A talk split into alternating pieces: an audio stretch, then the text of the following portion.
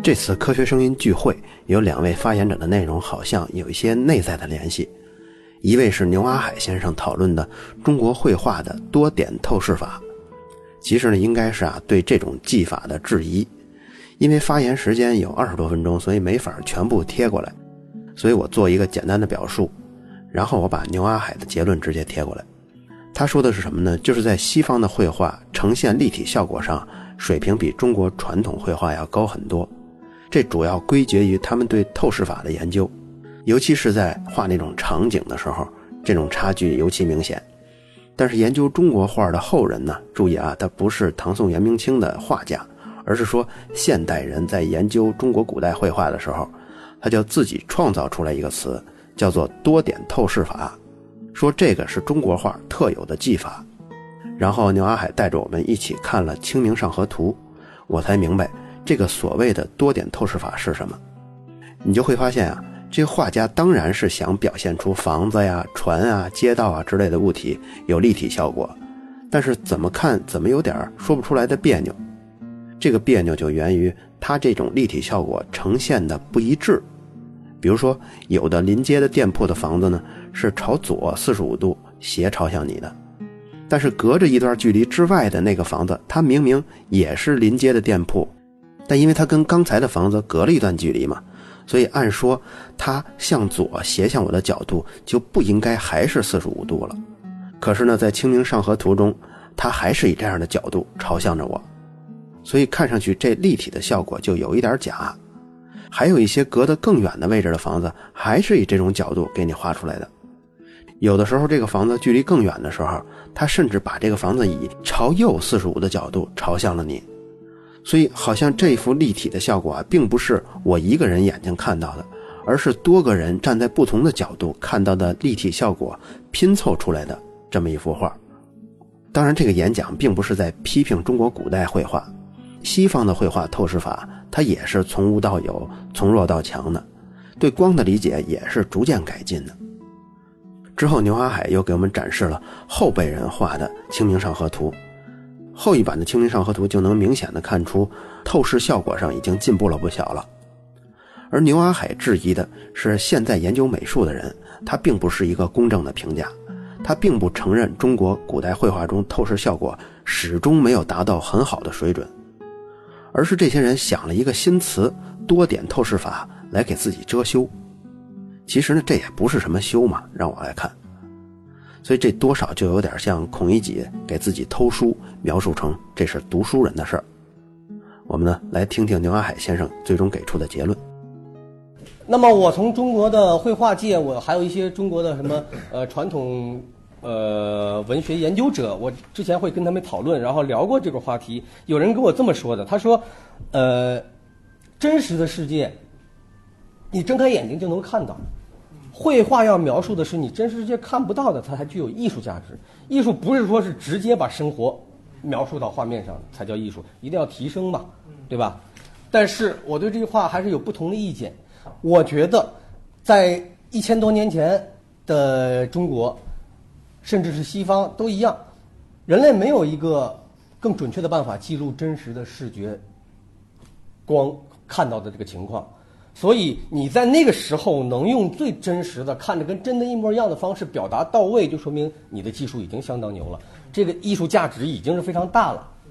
对吧？那比如说像西方的油画，他们的那些肖像画来源都是为了让大家认识啊，你的祖母长那个样子，所以你一定要画得像，你才能让后人知道祖母的真实的面容，对吧？OK，那所以我对中国人的这样的一个解释，呃，我认为没有道理。还有一点呢，呃。从写意和写实这两点去看，我们中国画、中国艺术所有的一些追求的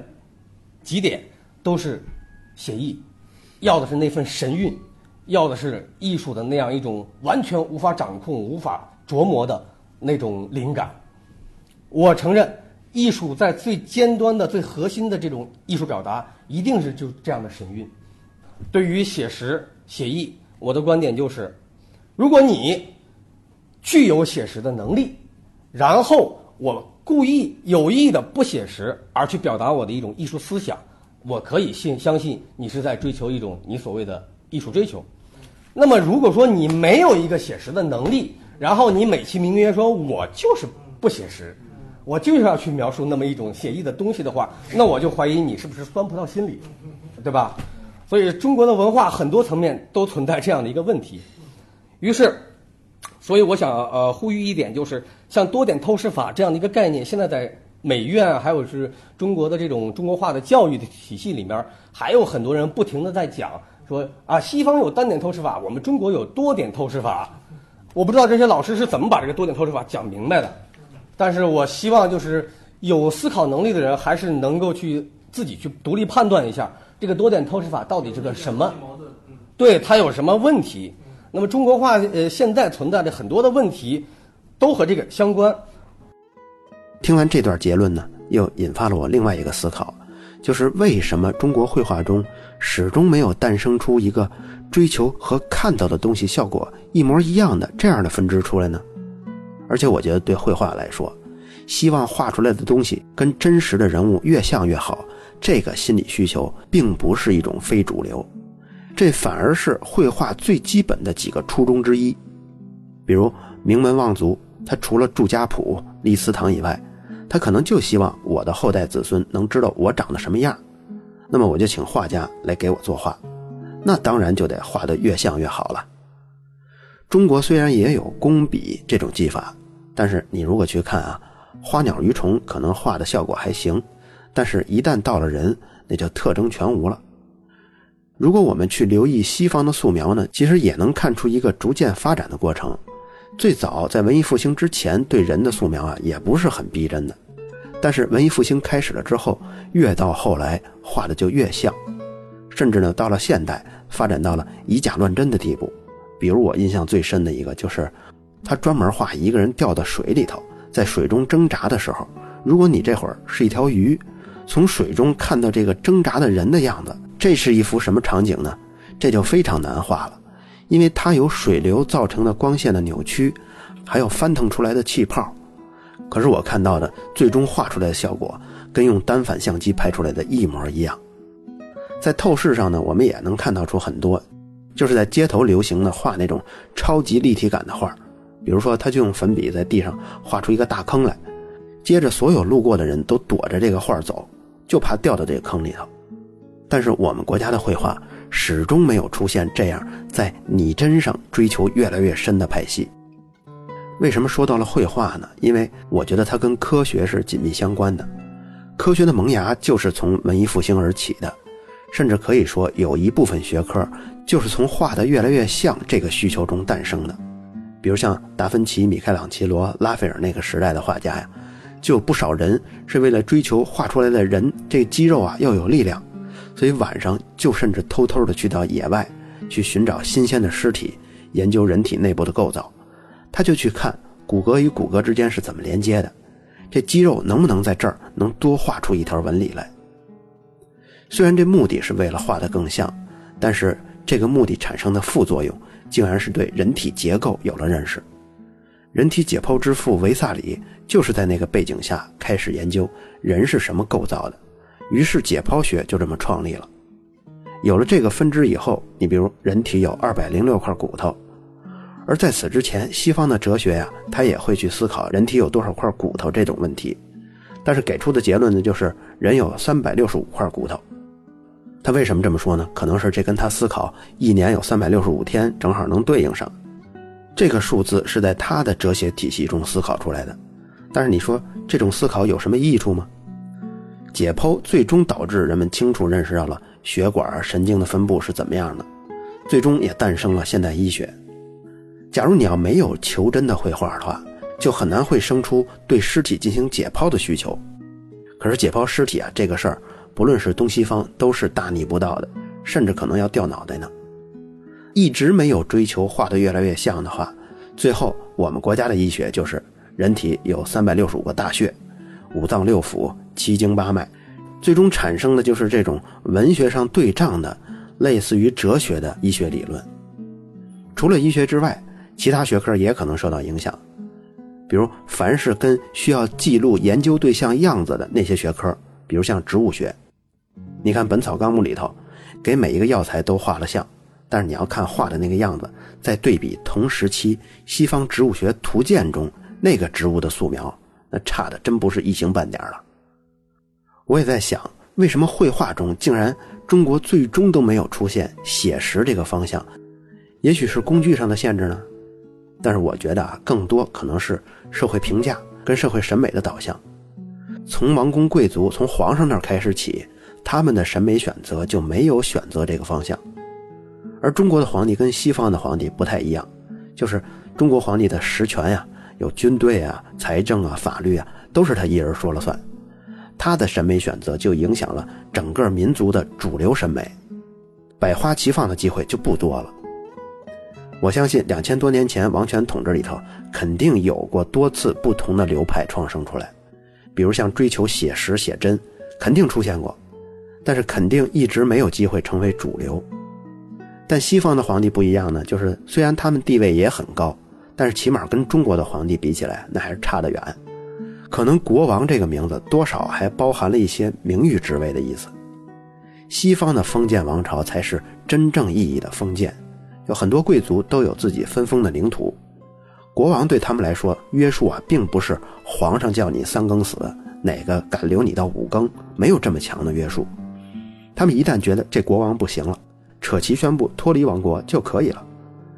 这样的统治结构也许对艺术来说是有好处的，就是有机会让更多流派的艺术各自发展，不会只有一只红。所以也就是说，可能是不同的政权组织形式会对艺术乃至科学的发展起到了重大的影响。但为什么形成这样或者那样的政权组织形式呢？这个问题实在是太庞大了。但这次聚会中，陈腐粉碎机的一段演讲让我突然有了一个想法。我们先来听听陈腐粉碎机说的。这里呢，也给大家推荐他的节目。他在喜马拉雅上也利用业余时间做了一档知识类的节目。就叫做陈腐粉碎机，他的演讲呢是关于现在洪水跟城市的发展。啊，所以我我今天可能就是有一个话题，就是跟跟现在的洪水灾害有关系。然后呢，呃，稍微有点沉重啊，嗯，但是就是说这个这个洪灾跟实际上不完全是一个城市学或者城市规划的范畴，略微有一点跨界，我就稍微的贪心一点，把这个热点问题呢稍微的把我的理解讲一讲。就是说呢，现在呢，呃，这个洪洪灾非常厉害，然后呢，有有的人会问说，为什么这个洪水越来越大？是不是咱们现在的这种抗洪技术或者我们的工程质量特别低呢？嗯，我其实是想，就是说，我们把这个这个视野呢放的就更广阔一些，看看这个洪水呢，它实际上是一个什么样的一个过程？它呢，实际上呢是一个地球的一种叫做外力作用当中的一个类型嘛。就我们地球地形啊，是由这个内力作用和外力作用来共同形成的，这是咱们中学、高中的地理学的东西，是吧？然后呢，就是说这个内力作用呢，比如说我们铀铀二三八，地球里边铀二三八半衰期是四十五亿年，所以它一直都在衰变，然后它衰变越来越弱，但是呢，它这个减弱的过程是非常的慢。这个铀二三八呢，它就是说这些这个地球里的核能释放出来的时候呢，就形成地震和这个火山爆发，这是地球的这种内力的这个来源嘛。啊，这种外力作用呢，一般都会就像我们脸上长这个长这种这叫粉刺一样。就会让这个地球表面呢更加的凹凸不平，然后，相反呢，还有一种作用呢，叫做外力作用，它都是倾向于把这个这个高的地方给削平的，比如说像这种泥石流啊、风化啊，然后这个水的这种冲刷和这个堆积，它都是把高的地方削平，然后呢堆到这个低的地方去。这个洪水呢，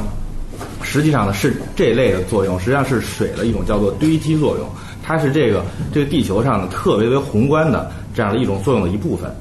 啊，嗯，就是说呢，嗯，而且这个水呢，它在这个河道里走，它并不不是说我这个水像大家想象的这个水会把这河道越冲越深，会把这些水冲走，然后这个这个水这个河道能在这儿呃稳定到永远，它不是这样的，因为就像刚才呃刚才呃吴老师说的，这个这个地球上的东西啊，它在有惯性的时候呢，这惯性它不是直着走的。这个这个叫做克呃，在地质上叫克里奥利，对，叫克里奥利利，克里奥利利。这克里奥利它这个和这个水前进的时候，就好像咱们洗脸池里弄的水一拔塞子，这个水形成一个漩涡一样。这个水向前流的时候，它实际上也是一个旋转的向前进的这样一个过程。所以呢，它肯定会挖，就是它肯定会侵蚀一部分的河床，但是呢，它堆积另外一部分的河床，而且呢，它总是要这个曲线前进的，它要有一种冲出这个河道的这样的一种这样一种天性，就是说这水的天性就是要冲出河道。我们的防洪呢，实际上是和这个水的这种天性呢在进行一个对抗。嗯，这个这个在在这个人类进行防洪之前啊，实际上这个洪水是经常发生。这个洪水一冲出河道之后呢，它就在这个平原上呢就开始速度变慢，变慢之后它带的这些泥沙就开始沉沉降了。所以每次洪水呢都会在地上留下一层这个这个土新的这个土壤。这个土壤一般来说还是带一些上游的一些腐殖质啊之类的，还是相对来说比较肥沃的这种土壤。它呢实际上就是就是这个作用呢，创造了地球上所有的平原。啊，实际上也不光是平原，包括像这些峡峡谷啊，啊这些河谷，呃，还有像甚至像高原，高原实际上就是平原，后来又抬升了嘛。像黄土高原实际上也是一种水生地貌，但是后来在内地作用的作用下呢，它就抬升了。就是说，这是一个非常宏大的，就是洪水实际上是地球上在发生的一个非常非常宏大的一个一个这种相当于舞台布景的这样的一种改变。然后呢，我们实际上呢是这个舞台上一些小小的蚂蚁啊。呃，然后我们，但是呢，自从有我们有了这些城市之后呢，我们要保护我们的这些，呃，这些呃我们人类活动的这些土地嘛，为了防止它被这种被这个洪水所侵害，所以呢，我们始终在加高这个堤坝高度。这个河水呢，如果我们把这个河水限制在这个这些河道当中呢，实际上它就会在这个河道当中实就是进行这个沉积，所以这个河道的河床的底部呢就会不断抬高。如果你想来把这水控制住，你这个河堤也不断加高。这样的话呢，这个河原来是这个平地上一块比较矮的地方，它逐渐就变高，变成一个天上悬河了。就像黄河一样，其实黄河下游河北和河南和山东省的这个土地啊，它其实并不属于黄河流域，因为它的水流不进黄河里去。黄河呢比它两岸的这个地都要高，所以这两边的水呢就要自寻出路来进入大海。所以这就是我们人。对黄河进行了几百年的治理，就河道啊，黄河道稳定了几百年之后的一个后果呀，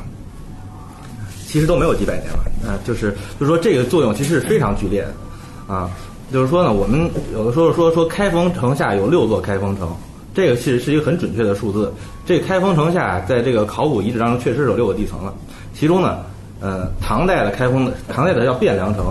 和现在的这个地面标高之间的高差是十三米。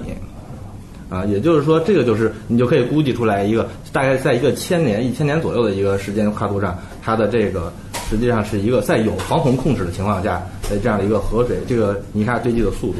然后呢，我们呢有我们总是想让我们的这个城市地面保保持不变，比如我们今今天家房子这么高，我肯定不希望这洪水来了把我们家给淹了，所以我就让这个街道保持高这个同样的高度，我们控制的范围是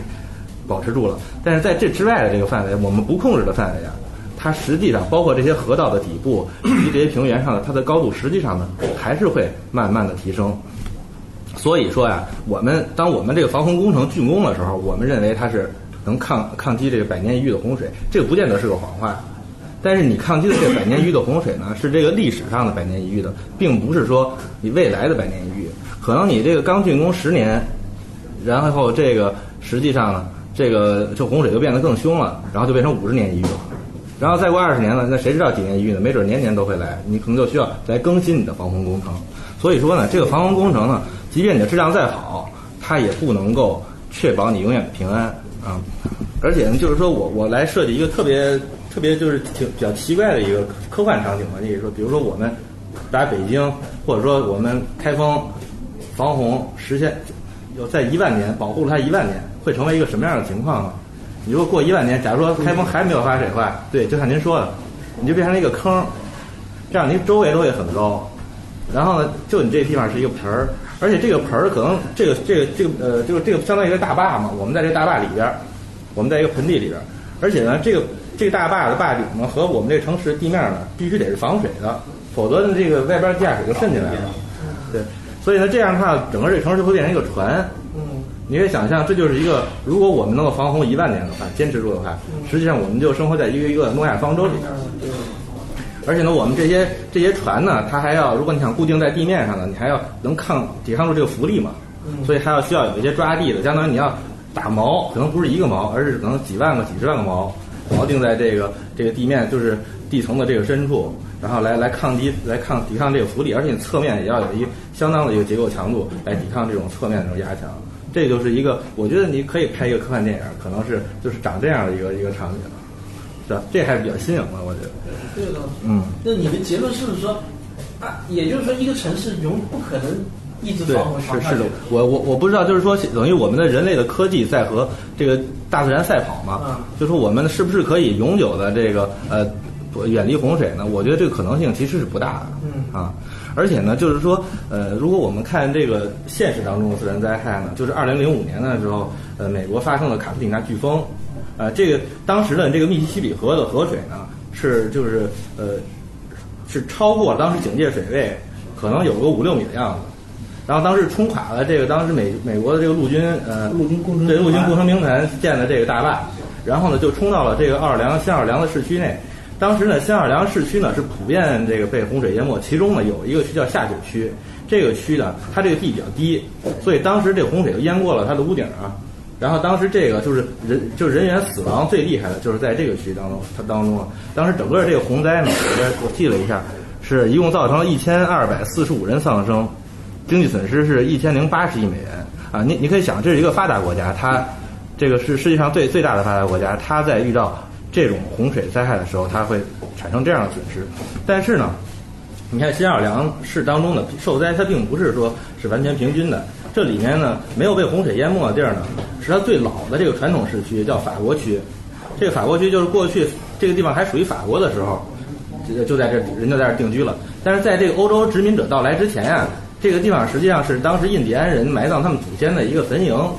因为过去这个密西西比河年年发水，这河水只要冲出这个堤坝呀，就它就消就能够这个破就是抹去整个这个平原上的这种一切记号。只有在这个地方，这个洪水淹不了它，所以他们这个祖先的这个坟地能够在这个地方能够稳定稳定住，所以他们把这个祖先埋埋葬在这个地方。换句话说，这个印第安人他们也不是说我就在平原上待着，他也是有一个迁徙的一个一个这样的一个的图案的，是吧？然后呢，呃，再说咱们像像这次南京这个有一些发生了洪水，这个南京被水淹的地方呢是这个秦淮河以西的，在河西区的这个地方。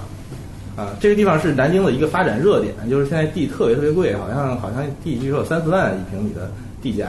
然后呢，呃，但是这个地方呢，离这个长江的景这个水位呢，实际上没有高多多少。它过去为什么南京不在这儿建呢？其实是有道理的，因为南京的老城呢，实际上就跟它一河之隔啊，在这个秦淮河的东侧，呃，它的这个呃海拔大概是从大概从十米到三十米之间，啊，这个这个高度呢是超过了这远远超过这个长江的水位的，所以在南京的传统市区，明明代的这个这个呃南京城其实是受到的供水威胁是非常有限的。呃，你就可以看到，实际上就是说呢，我们的防洪能力越来越强了，它是不是给我们就是说我们信心不断增强了，然后我们就越来越往这些低洼的地方进行开发。但是每次一到一到这个真正来洪水的时候呢，还是这些地方它会受到的灾害会比较的严重一些。也就是说，嗯、我我觉得实际上我的现在结结论呢，就是说你我们在进行这个城市开发的时候呢，我们是跟采取一个跟这个自然对抗的一个一个态度，是我们的付出更高的成本，或者说呢更大的风险，来来和这个这种这种很宏大的这样的一个一个一个一个一个自然过程来进行对抗，还是我们采取一个比较比较谦卑的态度来和它之间进行一个顺应和妥协的这样的一种一种关系。就是说我们在选城市选址的时候呢，就是可能稍就是慎重一点儿，然后呢，我们尽量呢把能把这个人口的增长呢，就是限制在一个比较比较这个集约的这样一个区域里，就是不不要过度的扩张到一些一些水文地质环境会会比较这个呃不稳定的这些区域，这样的话呢，才能够降低实际上就是系统性的降低我们这些开发行为的风险啊。我我要分享的就是就是这些。我把陈腐粉碎机完整的演讲都放出来了，因为他的观点信息量比较大。刚刚我说的，为什么会出现这样或者那样的政权组织形式呢？我们是不是能从刚才陈腐粉碎机谈到的角度来考虑一下呢？比如说，当一个区域不管是几十平方公里还是几万平方公里吧，在地球的经度纬度上大致确定了这个区域以后，在这里形成的河流、湖泊、山脉、平原，甚至是火山地震，还有降雨量等等这些因素，会不会是今后这里出现人类了以后，然后这些人的数字逐渐增加，增加到一定程度，他们采取什么样的方式获取食物？食物又是否能够充足呢？这个地区有没有大型的食肉动物阻止人类发展呢？有没有形成农业的条件呢？假如可以，农业产品丰富了以后，方不方便运出去呢？甚至它周边区域的人口有没有增加的可能呢？周边人口多了以后，他们的交流能不能很频繁呢？或者战争能不能很频繁呢？这后续社会的组成形式，人类的交流模式，是不是就是由刚才这些条件来决定的呢？那么，能在某一个区域形成高度集权的统治，会不会是因为水文地质条件起的作用呢？比如说，这些地区本来就是多平原，不太容易把人群与人群隔开，那是不是就更容易促进集权这种结构以更高的概率出现呢？这些想法啊，可能跟自组织结构形成有一些关系，但是一定是很初步的，各位千万别把这当做结论。从牛阿海的演讲，让我从绘画为什么没有出现极致写真这条方向，之后又想到了科学萌芽诞生的助推因素都有什么，进而想到了文化的单一性，也许是由于政权的高度集中导致的。又从沉浮粉碎机的演讲，我想到了，也许一个地区的文化政治，当初决定因素啊，也许是当地的水文地质还有资源环境来决定的，或者是这么表达，在中华大地上。就会以更高的概率出现当前我们看到的这样的政权组织形式跟科学技术水平，在欧洲大陆的自然条件下，就会以更高的概率出现那种文化跟人与人之间的关系。如果您对这个话题感兴趣，我推荐您一本书，比较厚。汪杰老师从前也在节目里提到过，叫做《现代科学为何出现于西方：继承与叛逆》。其实这本书的题目是规避了一些尖锐的表述。其实尖锐的表述应该是中国文化源远流长，一直没有中断过。但为什么没有最早出现现代科学呢？感兴趣的推荐大家。最后呢，说一说卓老板聊科技第二季这个付费内容。现在收到评论比较多的是能不能单集购买啊？其实我也想单集购买，但是这跟现在的法律协议是违背的。不能违约，这是一个基本准则，所以只好抱歉了。咱们今后有机会再提供更多的选择。另外一个就是付费内容，现在不光是每周二和每周五有两期，大概每期三十多分钟的节目，在每周一、每周三、每周四还有三期简短的听众答疑的节目，所以每周总共是五期。但是购买的时候呢，它显示是一年一百零四期，这一百零四期指的是三十分钟那种大段的节目。每周的三期答疑不算在内，如果也要算在一起呢，大概是二百四十多期。之前付费内容付款的方式非常的麻烦，阻挡了一大批人。但是现在喜马拉雅做了一个新的功能，只要您打开卓老板聊科技第二季这个专辑的页面，然后把这个专辑分享到朋友圈，然后在朋友圈点开以后，就能直接通过微信付款了，这样买节目就会方便很多。然后您用微信登录喜马拉雅就可以听了。最后一个事儿是卓老板聊科技第二季每期呢，我都会总结出一份大概一千五百字到一千七百字的知识精华。您在微信公众号“卓老板聊科技”的主菜单下付费内容，在这个按钮下就可以看到了，也可以回复关键字“第二季”。好了，这就是本期的卓老板聊科技，感谢您的收听，咱们下期再见。